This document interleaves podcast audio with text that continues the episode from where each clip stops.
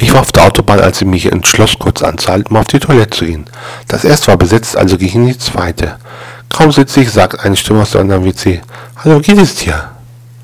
Bin von Bekanntschaften auf Autobahn-WCs nicht sehr begeistert, aber trotzdem antworte ich, ne, geht so. Und dann, ne, oh, was machst du Schönes? Was soll denn das? Die Situation scheint mir wenig bizarr, aber ich antworte, das gleich wie du hier machst. Da höre ich den Typen irritiert sagen, hör mal, ich rufe dich später an. Ein Arschloch nebenan antwortet auf all meine Fragen.